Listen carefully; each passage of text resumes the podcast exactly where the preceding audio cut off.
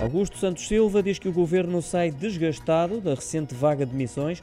Foi a expressão utilizada pelo atual presidente da Assembleia da República em entrevista ao Diário de Notícias. Sublinhou que desgaste é a expressão mais correta para aplicar relativamente a este contexto, pois considera que corrosão é uma palavra demasiado forte. Esta é a leitura que faz das constantes mudanças no executivo de António Costa, que em nada afetam a confiança dos portugueses na Assembleia da República, segundo Santos Silva, porque sublinha dela fazem parte vários partidos, não só o do governo. O Presidente da Assembleia da República garantiu ainda que o Parlamento vai cumprir com as suas funções, até mesmo a de fiscalizar, para assegurar o normal funcionamento do governo.